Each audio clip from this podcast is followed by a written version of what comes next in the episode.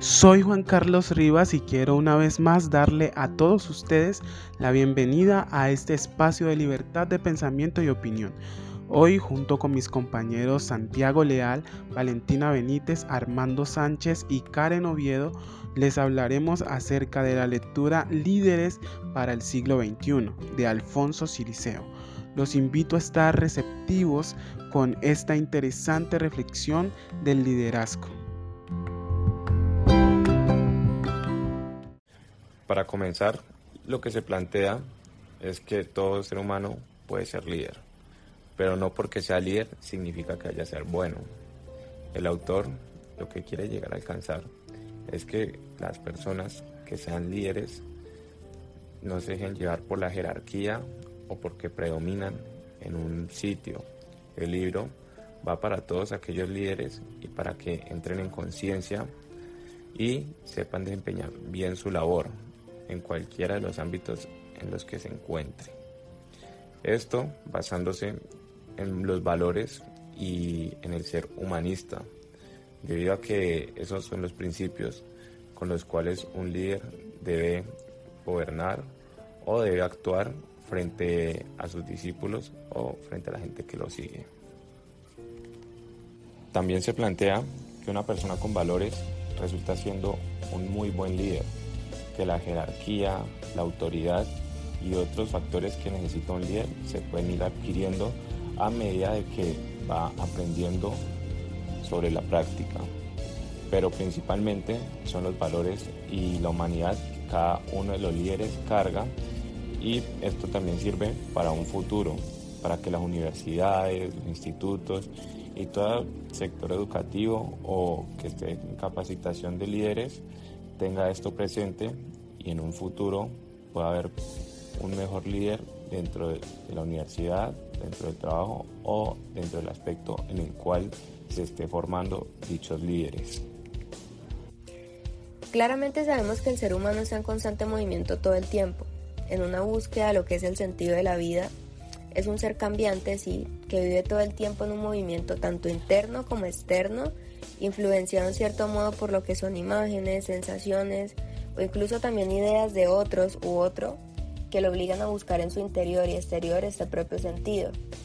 Sabemos que existen peligros inconcebibles que ni siquiera nosotros nos imaginamos, pero el mayor peligro al que nos enfrentamos todos, incluyendo familias, organizaciones, individuos, entre otros, es a perder la propia identidad y el sentido de la vida, Muchas veces dejamos de vivir lo que es el afecto y el compromiso humano, la belleza y la búsqueda de lo que suponemos que es la verdad por lo que vemos exteriormente, como lo es el poder económico, social y de estatus, formas con las que el valor y la dignidad de los individuos se pierden.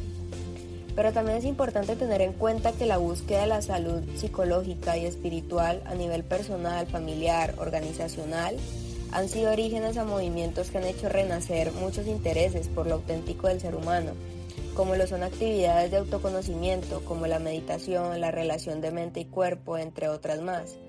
Pero también por último es bueno resaltar que es importante saber qué es la salud psicológica que trae la felicidad en nuestras vidas y es la salud espiritual que tiene como efecto darle un sentido trascendente a nuestra vida e incluso a nuestro trabajo.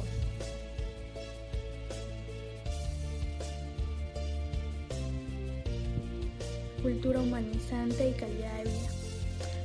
Eh, aquí nos habla de que se necesita crear una nueva cultura, lo cual tiene como esencia unir, integrar, valorar, cultivar y generar vida.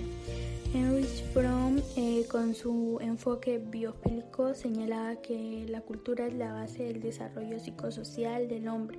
Cabe resaltar que biofilia significa amor a la vida. Lo contrario pues sería la anticultura que desune, desintegra y mata de una manera paulatina, de lo que está caracterizada nuestra civilización. La cultura humanizante eh, debe crear y mantener las condiciones de vida que permitan al hombre, con base en su dignidad como persona, realizar su potencial y alcanzar su destino natural y espiritual, pues esta es la esencia esencia del bien común. Isaac Guzmán, en su libro Humanismo Trascendental y Desarrollo, nos dice que el bien común no es de generación espontánea, es obra de los hombres que viven en una sociedad y es fruto de la solidaridad social.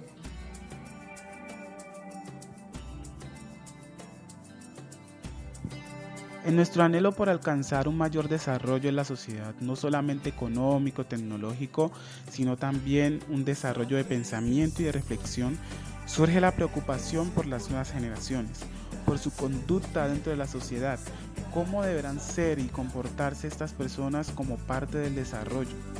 La lectura nos plantea un nuevo hombre que aportará al desarrollo social a partir de ciertas conductas. Solo mencionaré alguna de ellas amar y respetar la vida, sentir seguridad, sentir alegría al dar y compartir, reducir la codicia, no engañar, saber que el mal y, la destrucción son consecuencias necesarias de no desarrollar. Y entonces es ahí donde lograremos el desarrollo social que tanto hemos buscado a través del tiempo.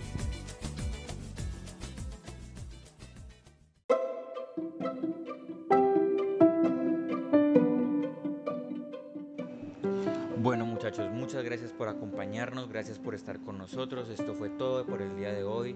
Nos vemos en una próxima reflexión. Que les vaya muy bien. Gracias.